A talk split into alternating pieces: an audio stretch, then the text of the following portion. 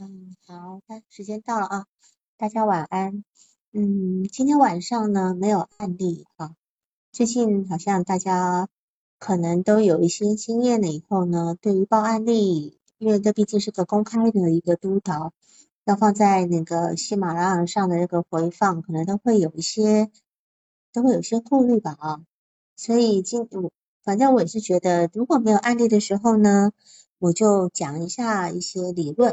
啊，讲一些理论，然后看看大家想要谈什么，我都可以去谈。那么前两次呢，我们谈的是好像九月、十月各谈一次，就是写案例报告的方式。那其实我我已经没有，呃，就是讲了两次，都才讲一半而已，才讲一半。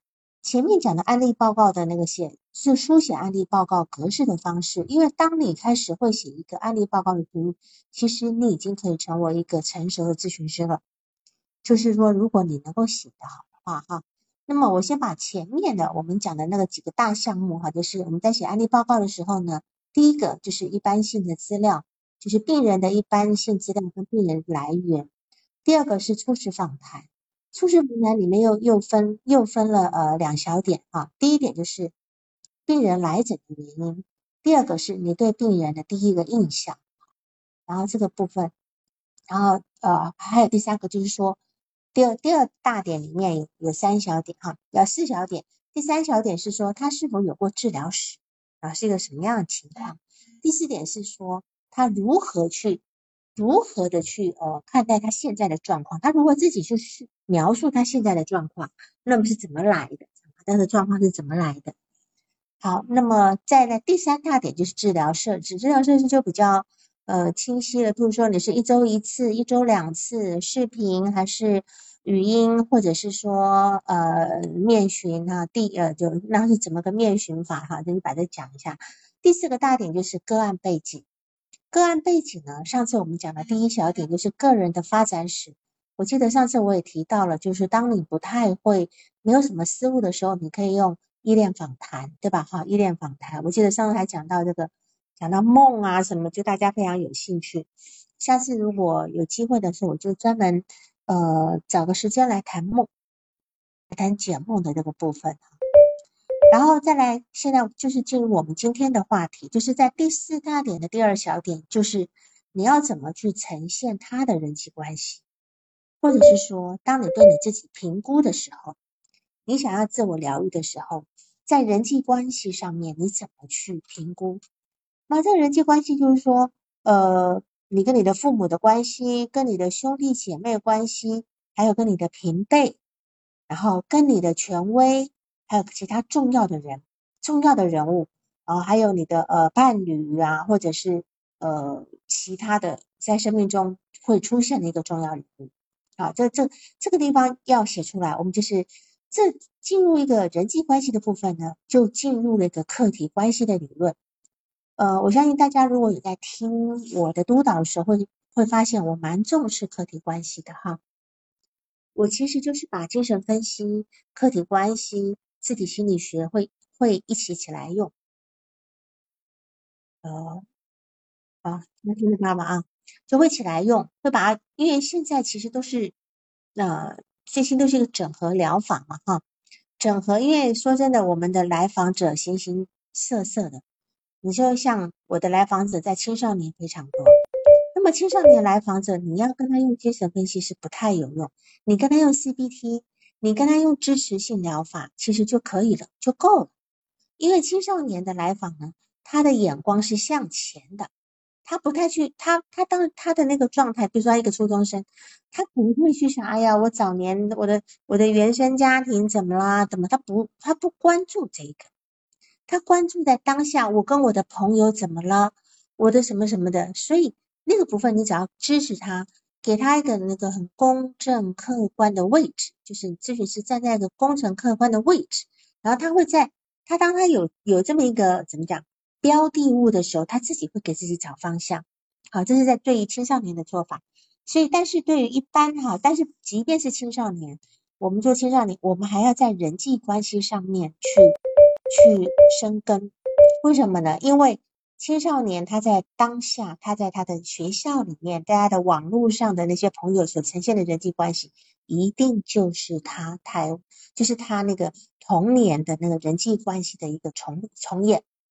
我们常常讲说，我们用我们用呃，就是我们讲这个不幸的童年用一生来疗愈，对吧？幸福的童年可以疗愈一生啊，这是一个很普遍大家常讲的话。那么说的就是说，早年的客体关系对一个人一辈子的影响。那这里呢，我就要推荐一本书了，它叫做《小女孩小猪猪去看心理医生》。当年我们读的时候呢，叫做《小猪猪的故事》，那可能后来又重新翻、重新整理翻译呢，加上比较很可爱的那个图画啊绘本，然后就现在的名字叫做《女孩小猪猪去看心理医生》。这个部分呢，事实上它就是客体关系的一个呃大师哈，就是始祖啊，呃那个呃温尼科特，温尼科特呢，他。他把他的一个案例的十六次的案例写在这个里面。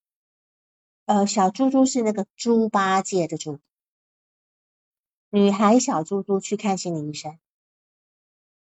这个你去看这本小，你去看这本小书哈，你看这本小书哈，你就会发现，其实孩子的心理写的灵活灵活现的这个部分。好，那么乌尼克特呢，他其实在。当年在英国，他的他在学术界的知名度很高。他创造了这个客体关系理论，其实也不叫做他创造，他他的叫中间学派。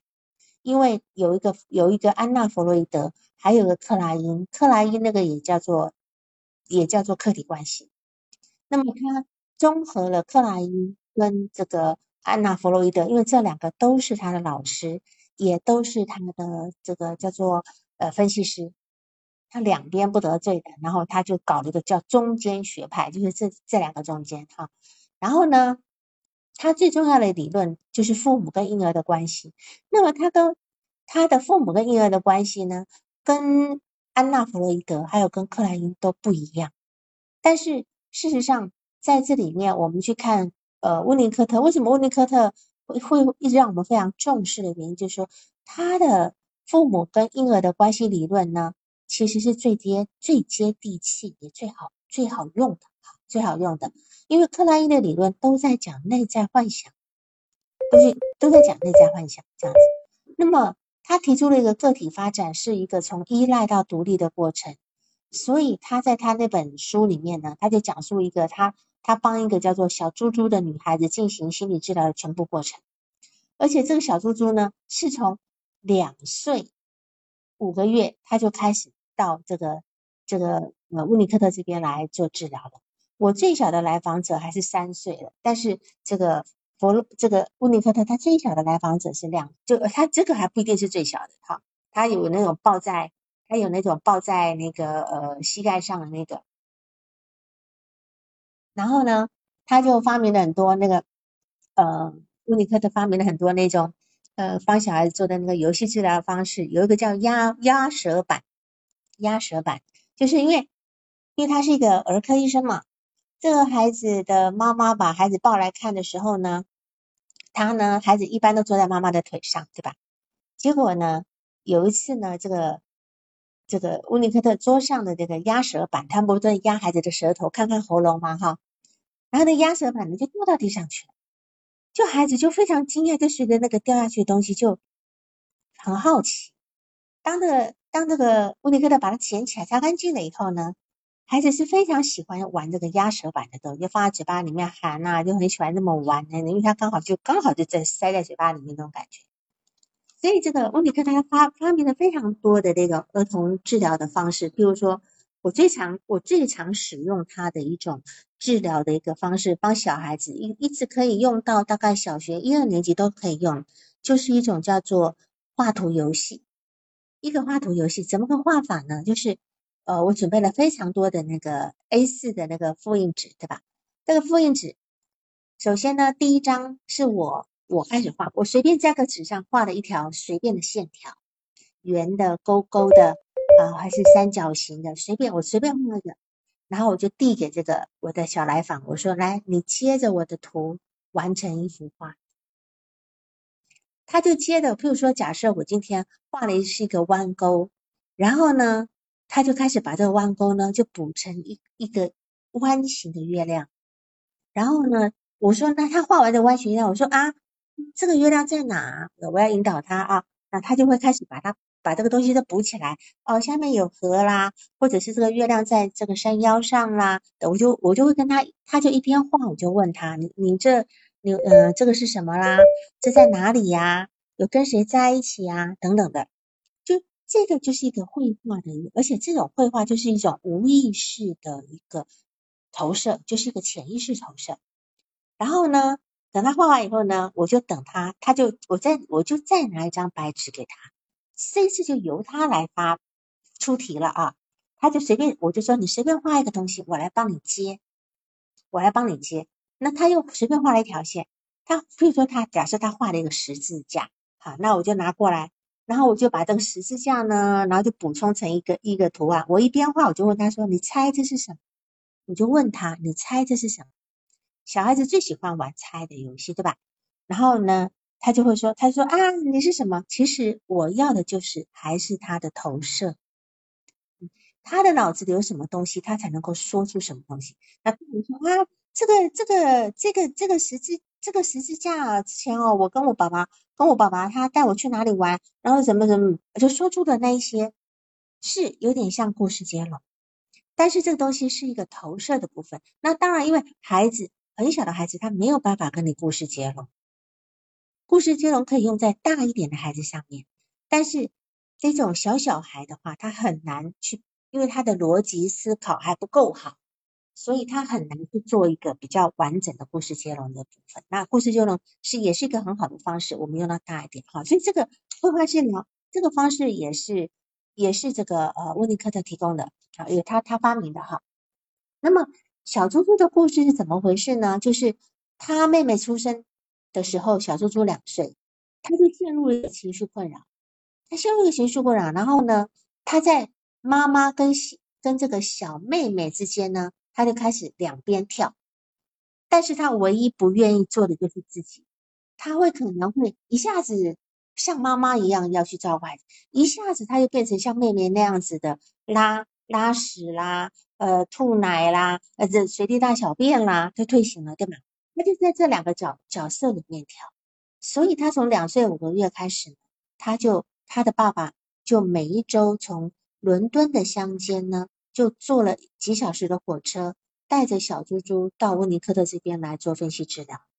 经过两年八个月的一个十六次的治疗之后呢，小猪猪它就长得非常好，一个长到一个五岁的小女孩。然后甚至在这个那本书的最后，还是小猪猪的九岁的时候，他的父母都还有写信过来。这本书它好在哪里呢？它好在于这个十六次的治疗是非常的详细。那么温尼科特对这个治疗的过程，他有他的讨论，他有去讨论这个过程，对吧？啊，他不是只是叙述，他有他的讨论，而且中间还穿插了每一次小猪猪父母跟温尼科特的通信。他妈妈没有办法来，因为家里还有个小孩子，对吧？哈，他妈妈会写信告诉温尼科特说，小猪猪这次做完治疗之后回去有什么变化？啊，他妈妈会很认真的写信过来。所以我们可以看到，这个在这个整个治疗过程中，我们看到一个小女孩从两岁到五岁的内心世界来的成长跟疗愈过程，这个正巧就是一个孩子的俄狄浦斯期，对吧？就是俄狄浦斯期，所以这是一个非常珍贵的一个案例的一个记录啊，大家有兴趣可以看。呃，那么我记得，呃，我很喜欢推荐的一一一个短片叫做呃天。天堂大塞车是叫天堂大塞车，我叫忘了。天堂大塞车就是呃那那个那个短片，大概有三四十分钟吧，也是个得奖短片。它讲的就是有一条路上，那条路叫天堂路，叫天堂路。天堂路的时候呢，那个就是这个女主角呢，她回忆起她，因为她后来慢慢慢慢能够跟跟跟社会能够稍微接触的时候呢，她是。开在每天塞车塞在天堂路的时候，他的在回忆他过往，然后用一个有倒叙或正叙的方式在讲他的一个成长过程。这个天堂大赛车的这个女主角，她是个严重的精神分裂症患者，但她的精神分裂症的部分，在这个短片里面说的淋漓尽致，她是怎么，她是怎么的去才变成精神分裂症的。那么最明显的就是，当她小呃大概是三四岁的时候。三三岁吧，还是他妈妈生了一个孩子，生了一个孩子之后呢，突然之间呢，他妈妈对这个这个老大，这个这个来访就是个小女孩呢，突然之间就产生一种恶心感，不能够去碰她这个大女儿，完全把这个大女儿，而且嫌弃，甚至就是很嫌恶的那个部分。然后这个小女孩在碰到妈妈一生了第二个孩子之后，突然对我的态度是这样子。就他的爸爸又是一个非常入侵的一个男人，甚至带着一个非常明显的一个性诱惑的那个部分哈。虽然这爸爸也不是纯亲的，然后就这这你看他，因为这这个人他后来是是成为一个呃非常会画画的哈，画画的一个人，一个画家。所以这个短片里面是用他一幅一幅的画在说明他成长过程。就当时我们在单位里面，我还把这一幅一个一幅一幅的画当录下来，我们还一幅一幅的在分析这些画的内容，是非常有意思的一个精神分裂症患者的内在的一个世界的呈现哈。这是我补充的一个部分。好，那么我刚才讲，就是说我们在对来访者他在写这个呃写案例报告的时候，我们要讲他人际关系的时候，就不免的一定要谈到客体关系了，对吧？这个客体关系呢？事实上呢，就是呃，就是怎么讲，就是就是一个叫做客体，指的是什么？应该是指的是人。但是事实上呢，在大范围来讲，在温尼科特来讲，他讲的是人。但是到后来的自体心理学的时候，他讲的就不一定是人了。好，我们如果能够呃，在弗洛伊德，他也不一定讲的是人。啊，我我这边就呃稍微解释一下哈，就是。为什么那么重视客体关系？因为我们我们我们的人的心理发展是建立在客体关系的基础之上，就是我的个体跟外部的世界，还有跟他人之间的关系。那这样的一个客体关系会影响甚至决定我一辈子的成长跟发展。那么所谓客体，指的就是我们在发展的过程中，我们在外部世世界中需要的一个对象。包括我的父母，包括我的家庭成员，我的朋友，我的文化背景跟社会规范等等，对吧？所以客体关系也认为，人类的精神分裂跟神经症都源自于客体跟个体之间关系的混乱。那么，因为孩子在很小的时候，他需要发育，他需要存活，所以客体对他来讲是非常重要的。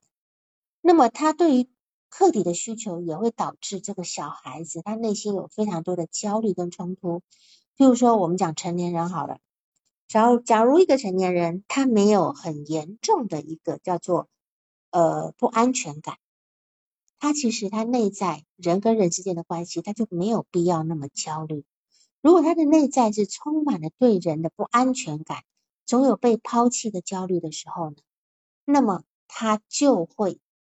在他的人际关系会充满了冲突跟焦虑，越害怕他抓越紧，对吧？哈，那么其实呢，譬如说，呃，这个温尼科特呢，在这个小猪猪看医生哈，看心理医生的这个地方呢，他在第一次的咨询之后呢，他在书上就写出了这个呃，他对于小猪猪的分析，他认为说，小猪猪六个月的时候呢，母亲对他来讲其实就是一个主观客体嘛。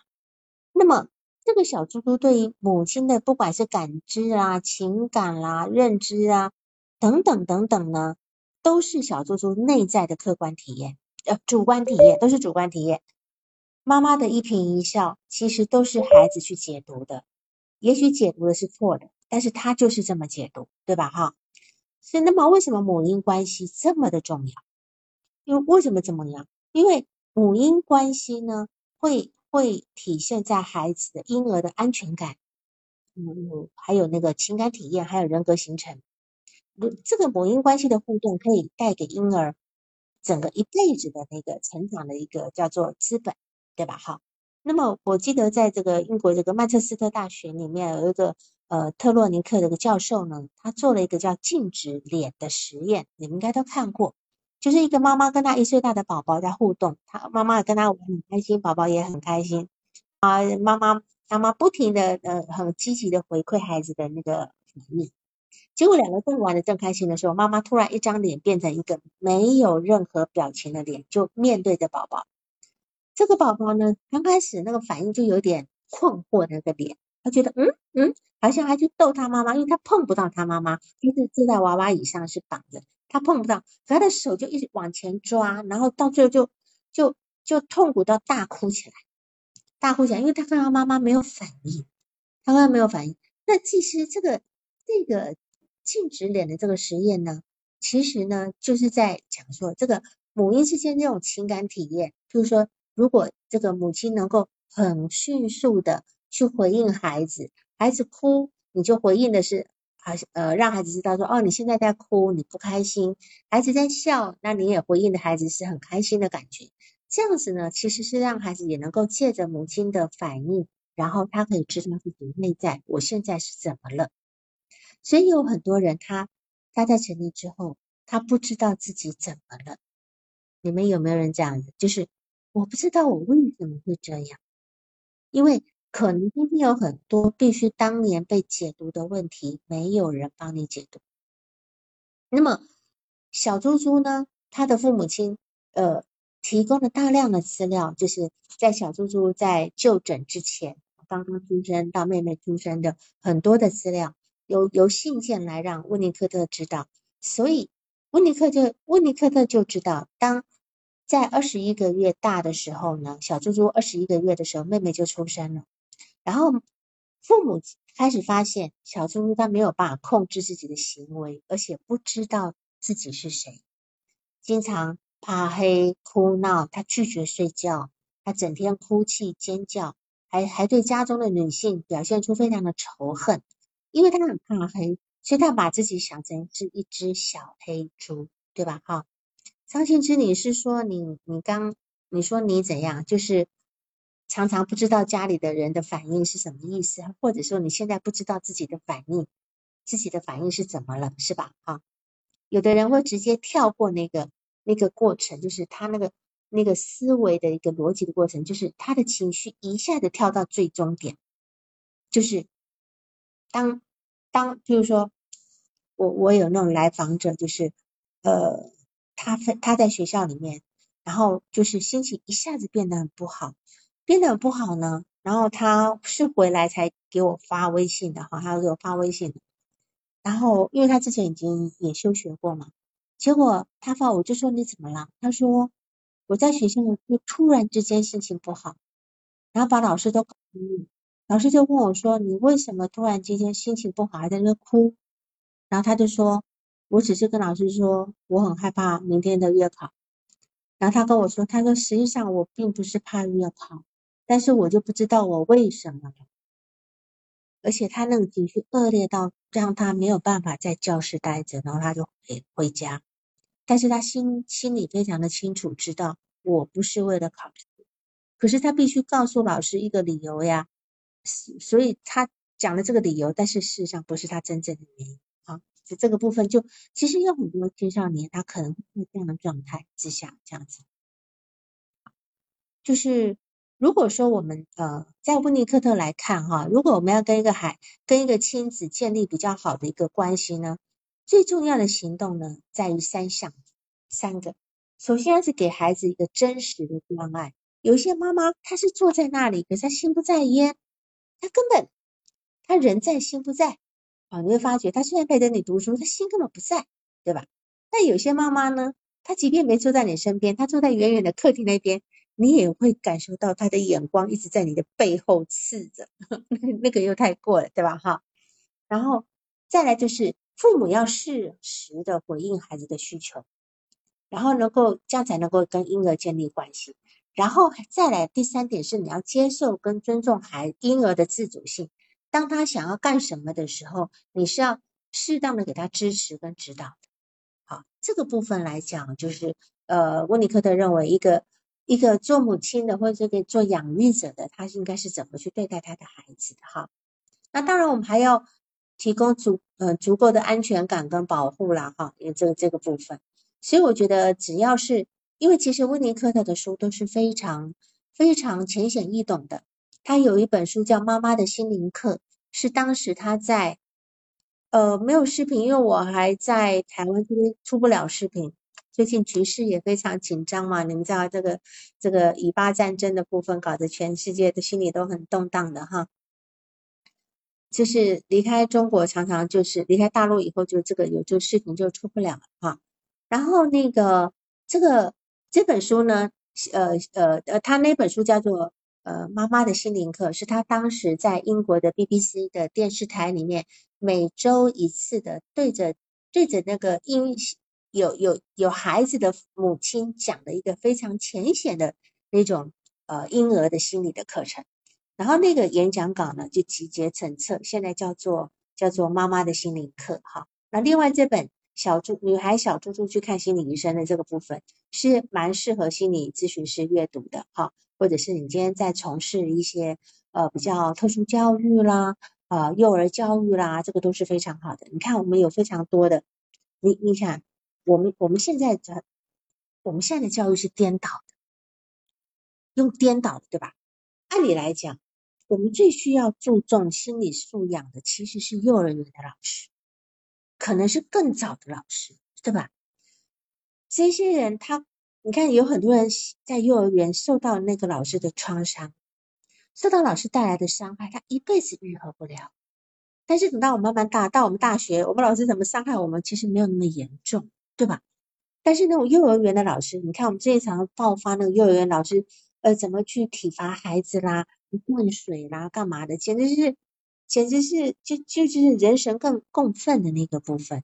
就是那些第一个，首先他没有，他没有心理学的常识，没有一个呃育育儿知识，他甚至没有良知，对吧？他心里没有爱，他才能他才会做出那样的事情出来。好，那么我我这个地方就是我刚才讲这个呃，就是呃客体关系的这个部分，客体关系，所以。我们今天从来访者在讲他的，他他跟他妈妈什么关系，跟他爸爸什么关系，而且这个关系说的越活灵灵活灵活现越好，说的越活灵活现越好。这个部分我们才可以从可可以看到那个画面。比如说我们今天在看一个人讲话，听他讲话，我们就有画面感的那的时候，就是那个人说话其实是是带入那个场景的。但是有些人说话就干巴巴的。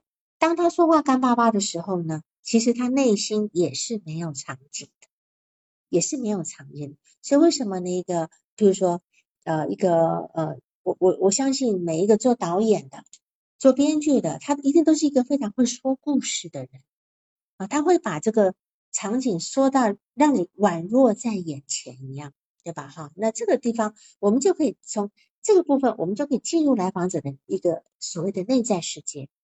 如果他今天不太会说，可是加上咨询师的一个辅助，一边的引导，帮助他把这个这整幅画给画完整。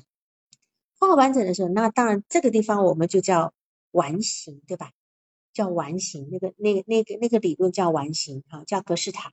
完形格式塔的意思就是说，一个来访者，我们帮助来访者去把他的人生故事给凑凑齐，因为。因为我们常常会卡顿的原因，是因为我们只记得片段。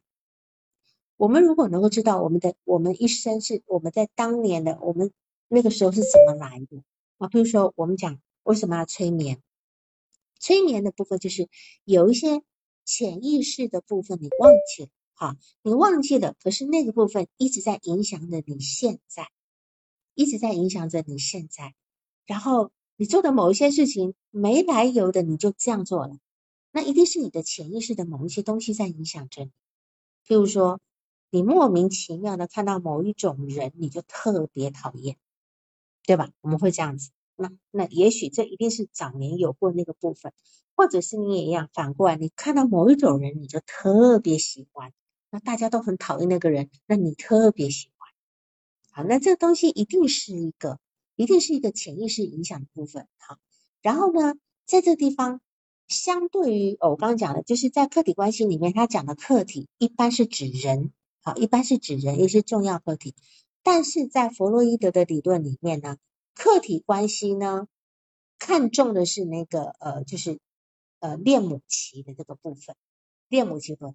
所以这个他弗洛伊德认为的这个客体，它不一定指的是人，不一定指的，因为有时候弗洛伊德有一个理论，就叫做当一个人自恋的时候是没有办法跟任何人建立关系的哈。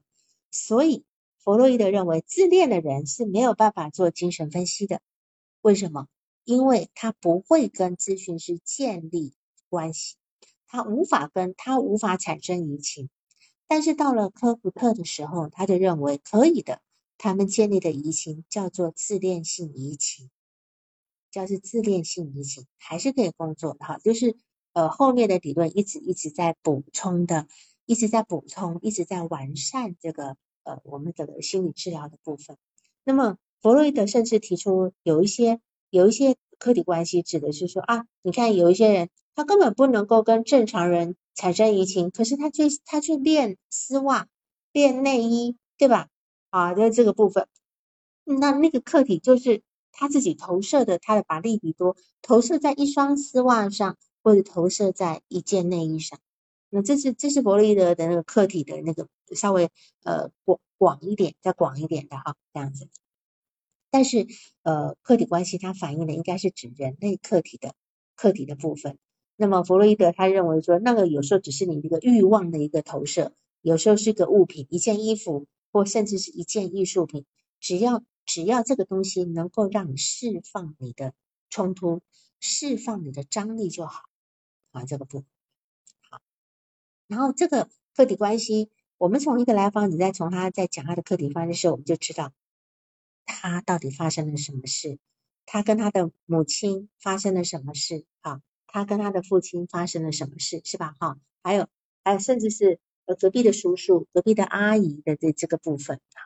好，那么这如果我们把这客体关这个这这一栏仔仔细细的写，通常而且就能够表示你是否能够全方位的看到来访者身上的故事。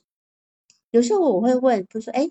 他跟他谁？因为他常常讲到谁谁哈，他来访者常常讲到我舅舅，我舅舅哈。那我就问，我就问咨询师，来访跟舅舅什么关系啊？好啦，他说不出来，因为他没有想到要去问他跟舅舅是怎么回事。只要来访者常常出现的那个人一定很重要，你要去问。那也许他对他舅舅的感感情可能会比他爸爸的感情更深，也不一定，对吧？因为爸爸不常在。那么舅舅可能是他理想化的对象哦，好，那也许是也许他将来的一个理想模板了，其实这个都是我们要去注意的。那你要在报告里面把这地方呈现的很清楚。有的人会，有的人有的咨询师在写这这个地方的时候呢，写的相当简单，比如说呃他写爸爸啊，他跟父亲关系，然后父亲总是缺位，好一句话没了。然后写妈妈，妈妈脾气暴躁等等呃，呃很节省什么也没有了。他这。你说他这样写其实都是单向的，只是我在形容一个人，这里面的我讲是关系啊，客体关系、人际关系。所谓的关系一定是互动的，对吧？你讲的是你对他的形容，并不是指你们中间的互动。所以当你在问问起来访者，你要收集资料的时候呢，一定是问：哎，那你们中间曾经有什么印象深刻的事情？什么？好，曾经有什么印象深刻？比如说上周我们。呃，督导那个案例，那个女孩子，那个那个女孩子是如此的跋扈，如此的那个就是嚣张，然后眼下无人的那样的一个性格，对吧？什么人她都批评，连咨询师都被她呃批，就是甚至踩在地上那种感觉，说意思意思会讲说，现在都什么人了？嗯，学没有多，没有学没有多少就能够出来做咨询师了，就是就是在这，就意意意思一直在在贬低这个咨询师。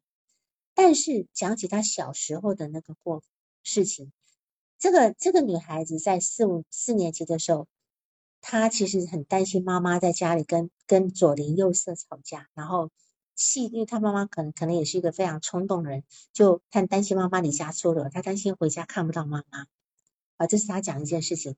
还有一件事情就是说，有一次半夜他爸爸妈妈在吵架，结果他躲在门边一直在观察，结果呢，妈妈真的往外跑了，他就冲出去了。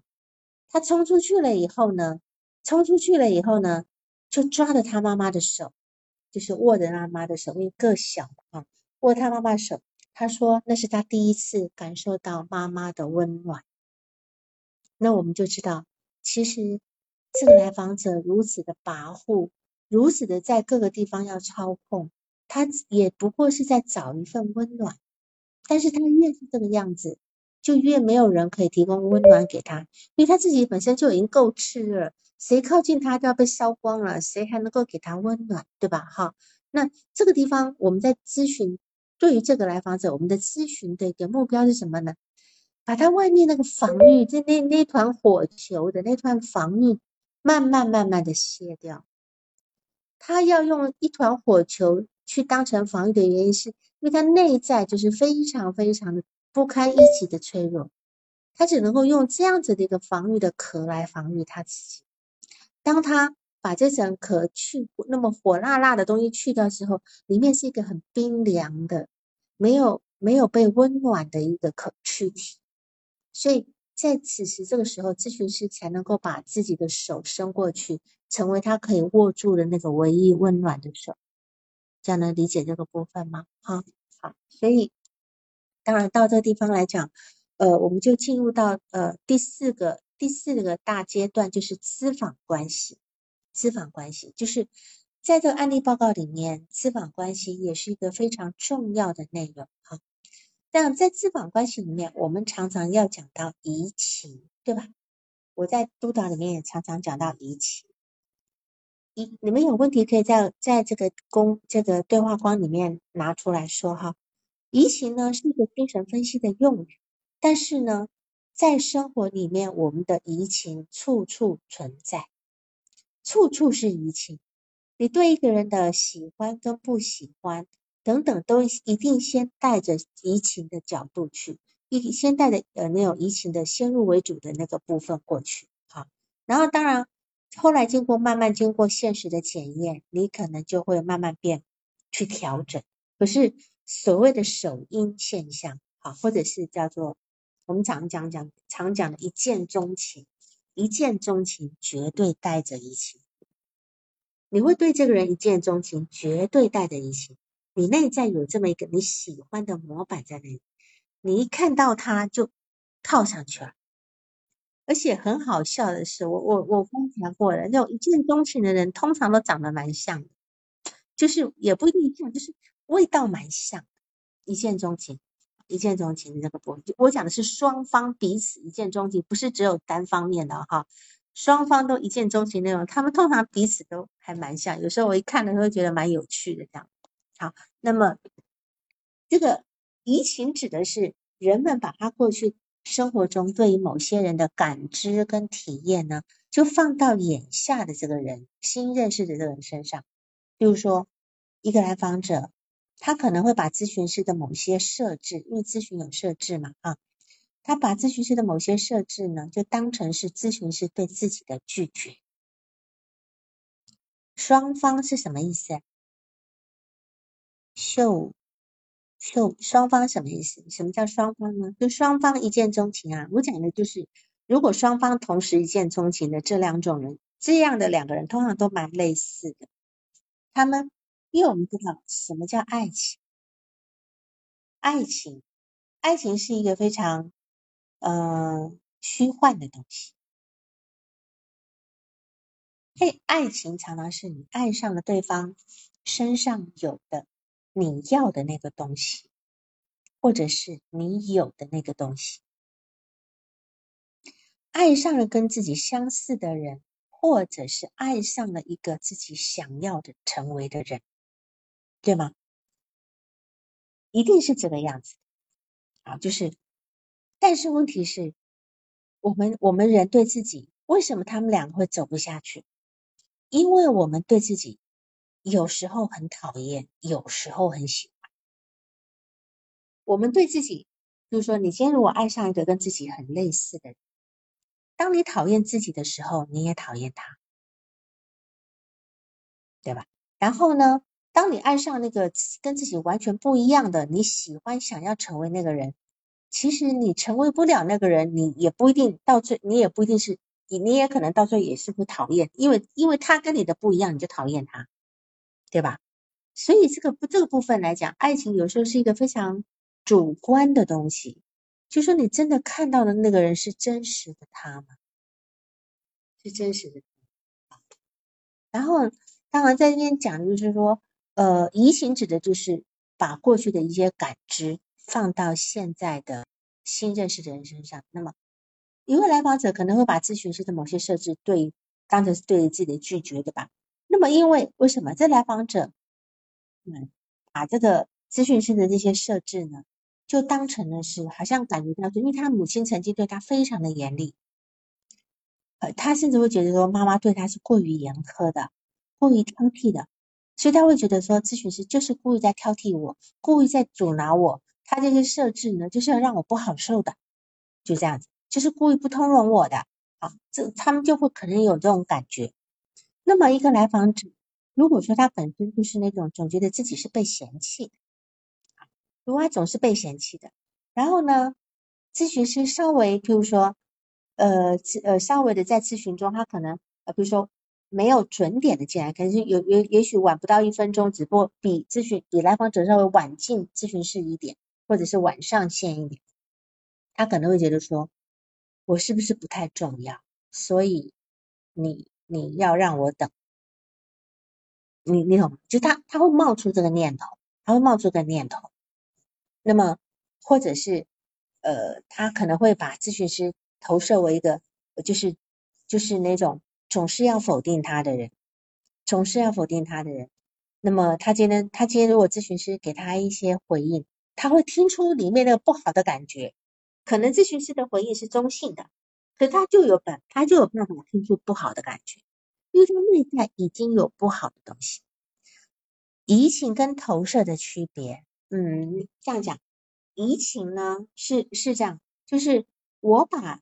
那个人当成我以为的那个样子，我把那个人当成，但是投射指的是我把我自己的自己的感觉放，就是说，今天来访者进来就就跟你说，你看起来好像很累哈，这个是移情还是投射？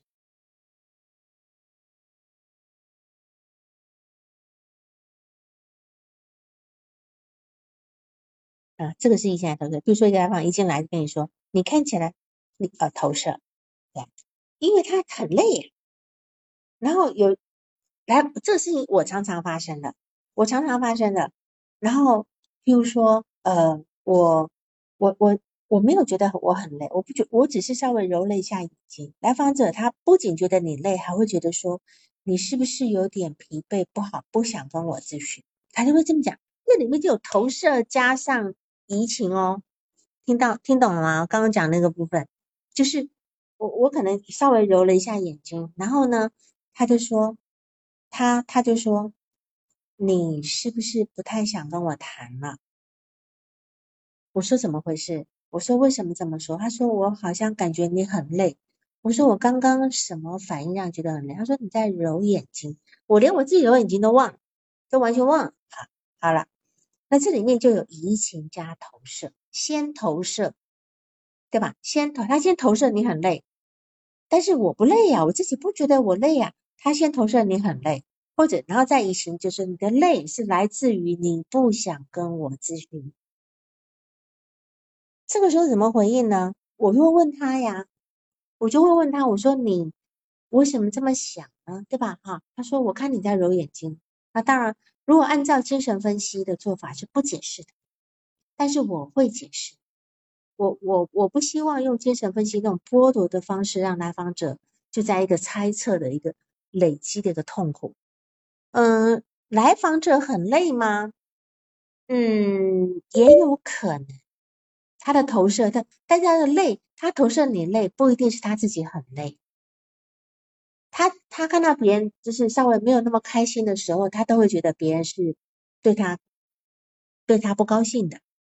比如说，今天一个人走过去，只不过因为没看到他，然后不跟他打招呼，没有跟他打招呼，他就会觉得说那个人是不是对我有意见？这个是投射，对吗？这就是投射。但是往往这个投射会让你一路走到黑的。你你开始觉得这个人对你有意见，然后呢，接下来你只要看到他，你永远会看到他对你有意见的地方，一件一件的累积起起来，然后这段关系就崩掉了。这样能够理解吗？所以有时候呢，但是为什么这个人要一件一件的理解，往错误的方向理解？为什么？除了投射之外，他为什么要这样理解？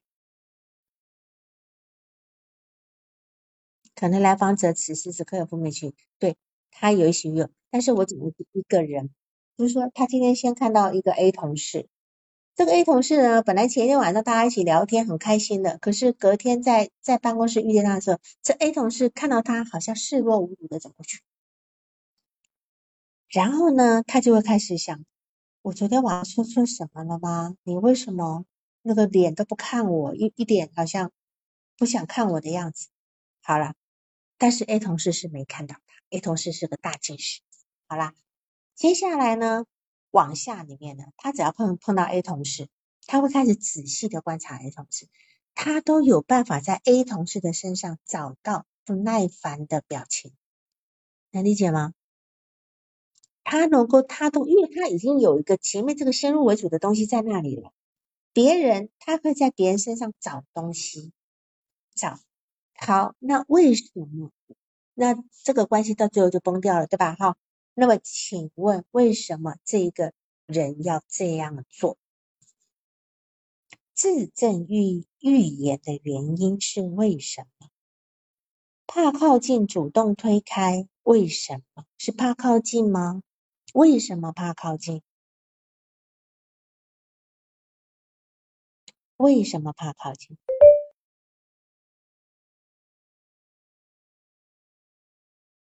投射会让意识狭窄，没错。都你一投射之后，你就会看到你想要看的东西，然后就排除掉那些你不想看的东西。也许你不想看，防御不好的感受，可以再说一点。你的方向对了。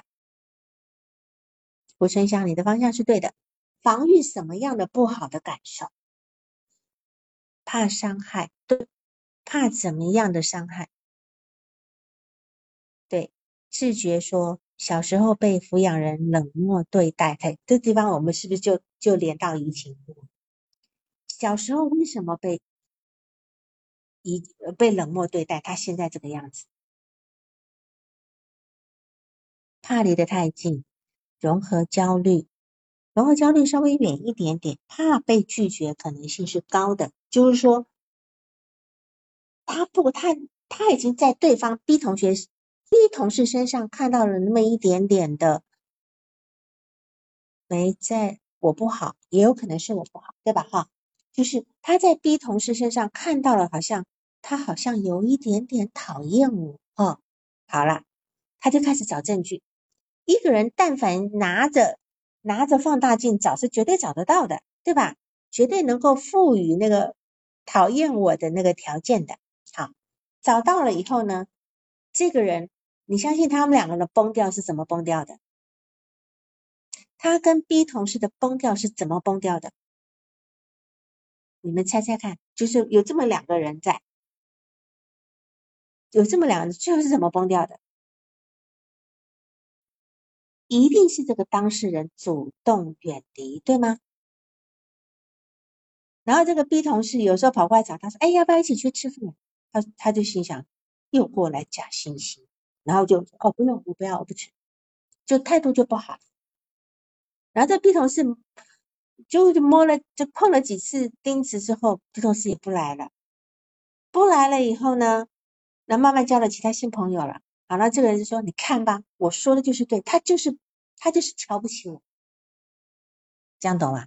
这事情就演变到这里去。那么他为什么要这样拒绝 B 同事？刚刚你们都谈到了，因为他小时候可能有那种很热情的要去跟一个人靠近的时候，被那个人很冷漠的对待，甚至伤害，对吧？然后他就会在在这个地方，在他成年的所有的。”比较好的交比较近交往里面，他要去观察对方，你是不是对我好？他会对对方的要求可能会严厉一点。对方上这个一定是强迫性重复了哈。那么对方稍微有一点点的不到位的地方，他就会做出一个比较不好的解读。这样能理解吗？啊，这这个就是我们讲的，也是这个一样的带到带到前面的客体关系，然后也是后面的他他也会带入咨询师的跟咨询师的关系里面啊，这个移情，他会把咨询师移情为一个对我很严厉的、嫌弃我的、不肯不愿意肯定我的，得让我好像去呃去去去迎合你、讨好你的那样的一个人。但是他今天又不愿意，对吧？好，所以这个地方其实我们要很注意的，就但是他为什么不愿、不敢？就说，呃，刚讲的说害怕亲近也好，啊，他为什么不不再耐心的一点去求证呢？你是真的不喜欢我吗？因为他为什么不再用现，而而而是去用一直一直用那种？解析的眼光去看对方对他的那种态度，而且去只是很注意力狭窄的看到所谓不好的地方，像若斯讲的不好的解读，他为什么要这样子？首先，第一个强迫性重复之外，第二个我们讲自证预言，对吧？当一个人不能相信自己的时候，这个世界还有什么是可以让他相信的？因为他已经这样子判断了，他怎么去推翻自己呢？他无法推翻自己，因为这是他一辈子以来能够凭凭能够依据，他一辈子以来走到今天的依据，能够理解吗？他的他他走到这边的依据，走到这边的依据以后呢，他不能够随便让这个标准崩塌。你让他这个标准崩塌，他还没有学会新的一个呃这个这个生活技术的时候，你让他怎么存活下去？因为没有，因为那个那那个 B 同事只是一个同同事，不可能对他有多耐心、多热情，让他去转变他的不好的思维，对吧？好，呃，刚才呃呃这个陈好雄说，是先发生移情后发生投射吗？呃，不一定，不一定。移情讲的是移情讲的是一个呃专业术语，移情讲的是。在咨询室里面跟咨询师发生的关系，我刚刚只是拿一个一个大众的人来来讲，当然普通的一般咨询师之外也是处处移情嘛，对吧？哈，但是如果我们当成心理学的术语的话，它是仅限在咨询室里面，对吧？投射倒是到处都是，投射是到处都是。譬如说，我记得我常常讲那种很好玩的例子，就是我我因为我一。我有两只手机，我现在有三只手机，三一只台湾的，一只大陆工作用的，一只大陆私人用的，哦，还三个微信好像。然后呢，我我我在大陆的时候，我就台湾手机不带，带带了两只手机，我去我去那个练瑜伽。那么当然练瑜伽我会用手机关机，可是我会把手机放在我的瑜伽垫旁边。然后那个那个那个瑜伽老师走过去就看了，因为那个应该是十年前、十几年前的事，还很少人用两只手机了哈。现在已经不稀奇了。他走过我的垫子的时候，就一副这样意味深长的，又走过去又转头过来说：“哦，两只手机。”他就这样讲。请问，他讲他这个话表明，加上他那个脸脸部的表情，就一副呢，哦，请问他什么意思？请问他是他在投射什么？你们觉得这个瑜伽老师在投射什么？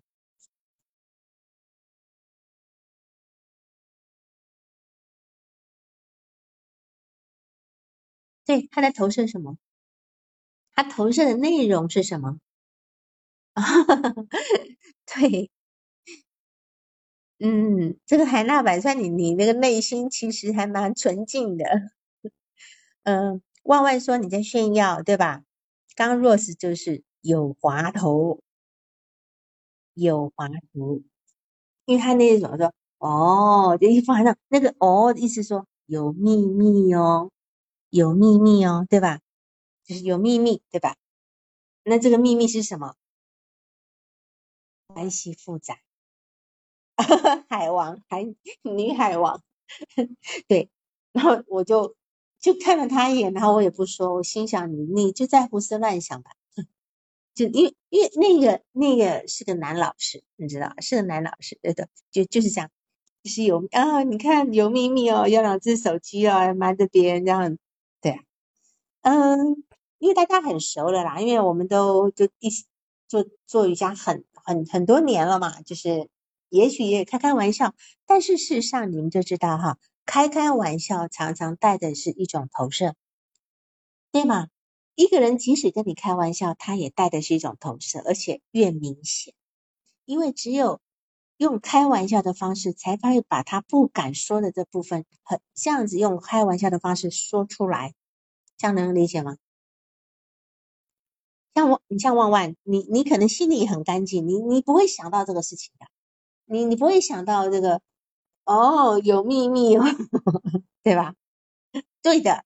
胡春胡春香都说的对的，他自己有秘密，他自这个这个老师是有秘密，心里有什么，你才能够投射什么，你懂你懂吗？投射的前提就是你一定内在要有，内在要有才会投射出这个东西出来，没有的东西是投射不出来。所以为什么我们常讲一个很会抓抓犯人的警察？他内心一定有那份恶，他肯定有。但是这份恶，我觉得人最好的部分就是他内心有，他知道，但是他他不会做，他了然于心，他了然于心。好，你你说我们常看那种呃，这个这个大美国大片啊，还有早年在在香港的那些警匪片，那些警察都是什么？那些警察都是那种呃。很不守规矩的啦，那那那很很很那个哈那样的那样的人，对吧？啊，他也许升华，他也许知道，就是我们常我们常讲常常讲，放下屠刀立地成佛。你内心要曾经有过那个恶，你才能够了解人性的恶，对吧？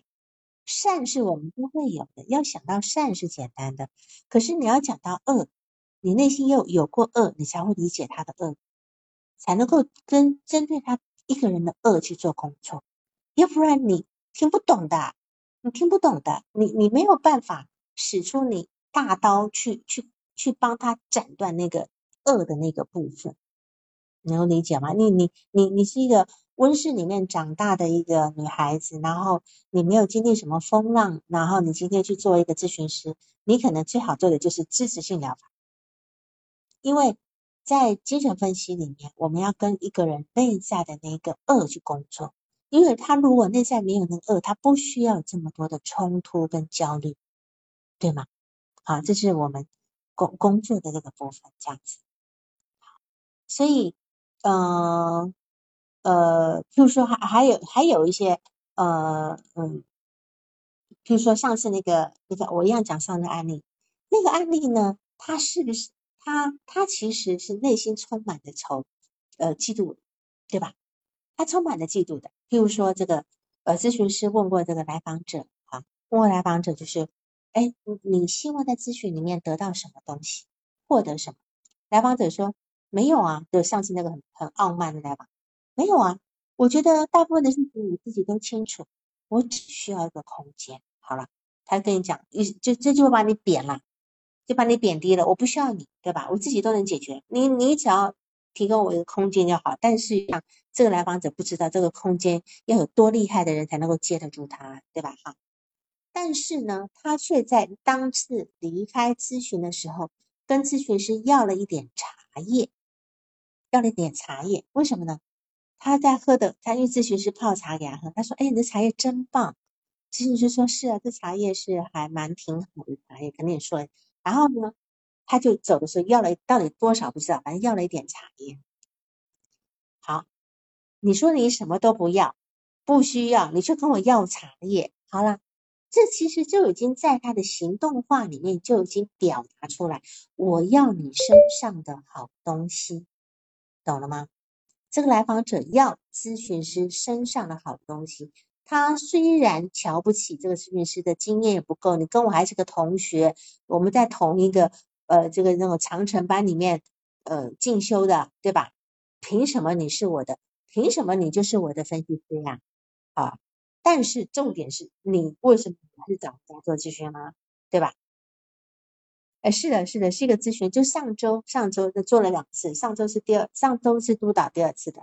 然后呢，当然他也说了，这个来访者也说了，就是他想要得到弟弟的，呃，就是他跟弟弟逛商场，那希望弟弟能够呃送他一样东西，结果他在商场里面走了两小时，既焦虑又羞耻啊等等非常复杂的情绪，最后都没买到。我上次也提到了。我上次也讲到，他为什么没买到？因为他内心充满羞愧，他会觉得说，你我的弟弟是我小时候，我十六岁就出去打工，然后提供你各种的开销，你你甚至你的书包都是我帮你整理的，你的衣服都是帮你准备好的，在你我对你这么的好，你居然在这个商场里面叫我自己挑，叫我自己挑，你是不是应该？要买最好的东西拿到我面前，说姐，你要不要这个？姐，你要不要那个？他在那边挑的感觉，有一种被被施舍的感觉。他会觉得说，弟弟的东西本来就是我给弟弟有今天，他所有东西都是我给他的，他的东西都应该是我的，怎么会我在这边好像被施舍？所以。这个来访者他有一种很强烈的那个部分，就是他渴慕所有好的东西，他希望获得，他甚至希甚至掠夺，对吧？他得不到就是仇恨，就是嫉妒恨这个部分，所以他对咨询师的情感是非常的浓烈的，非常浓烈。既要咨询师妥妥的在那边，不可以生病，你生病就是对不起我。呃，你生病了请假，你就是对辜负我对你的付出，对吧？你辜负我要跟你建立关系，这是他讲的啊。好了，但是他又同时在贬低咨询师啊，不需要你了，我自己什么都会的，就就这样子。好，所以这这个部分来讲，就是这这个，我们就从他的种种行为里面去看到，这个来访者对咨询师的移情是这么的复杂，是如此的复杂，对吧？哈。然后呢，当然有一些来，有一些，我相信你们在座应该很多人会觉得说，哇，我听了这么多督导，我都把自己听得了然一切了，对吧？会不会到时候我找一个咨询师做咨询的时候，我我我应该出现的疑情就没有啦，因为我都懂了呀，我就不会啦。哎，这是有些，这是有些咨询师，呃，有一些来访会担心的，就说，哎呀，我听了那么多督导了，你已经说的脉络我都听明白了。好，那那我这样子来做体验或做咨询，会不会没有效？你们绝对放心。你你该有的移情，你在该出现的时候呢，会用各式各样自己意想不到的方式呈现出来，各式各样的方式。我今天就算在咨询、在督导里面讲了一万次，都讲不起这些移情的表现，懂吗？这些移情会绕过你的超我的审核，审批查这个审核会呈现在你们的关系里面。对的，看不清自己，现在看不自己没关系，重点是你的咨询师是否有能力看清你，这才是最重要的。你看不清自己是正常的呀，看得清看不清自己，看得清别人，这是正常的呀，对吧？哈。所以这地方来讲，就是呃，重点就是你的咨询师。我常讲，就是说，咨询师做了一段时间的工作之后，你的理论、你的什么什么都不重要，你的理论、你的技术都不重要重要在哪里？重要在一个咨询师的自我觉察。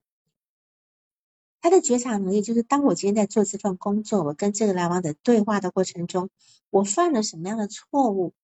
我造给来访者造成怎样的伤害？我是否能够意识到？我是否能够补救？这个才是一个最大的一个部分，所以最重要的一个部分啊，当然也是一个叫共情到最深处的部分，这样子。好，我们今天就直接讲讲了两大点而已，就是呃，特点就是人际关系的那一栏，还有在治疗中的。就是发生的一些重要时刻，还有移情反应型的这个部分，这样子有还有问题吗？有问题吗？下周我应该就能出视频了，下周我就回上海没有问题。这样的形式还可以吗？如果没有督导的时候，没有督导的时候，这种形式还可以吗？我下次会找其他的一些比较大家愿意讨论的题目啊，然后大家来讨论啊，包括梦啦啊，包括强迫性重复啦啊等等之类的，就是嗯，人人际关系还简单回顾一下，我不行了，我待会有咨询。没时间回顾了，你们可以去听那个听那个喜马拉雅的重播好吗？好，好，那我们今天这样子哈，拜拜，拜拜，拜拜。推荐的相关的书啊，如果要看客体关系的话，就直接看那本《客体关客体关系导论》呐，而且最新有也有这个新的这个呃，就是叫做促进性环境，但这本比较深，你们先。先从客体关系导论去看就可以了，好吗？啊，那个呃，这一两年出的这些属于科体呃温尼科特的这个这个文章集结的这两本书都是相对等深的，它是一个文呃对客体关系导论，对，是的，是的，或者是客体关系的理论与转向也可以，客体关系的理论与转向这本书里面有四个。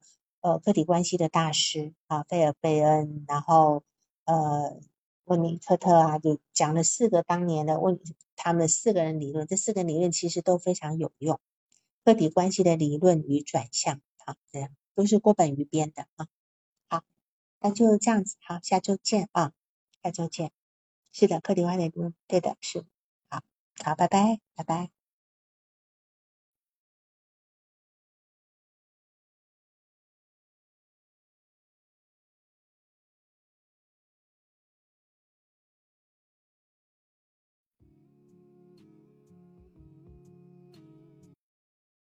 本次督导完毕，喜欢请留言或分享哦。需要报个案的老师，请查看我们喜马拉雅主页个人简介，也可以在微信公众号搜索“星师之友”，关注微信公众号后联系微信客服进行预约报个案，完全免费哦。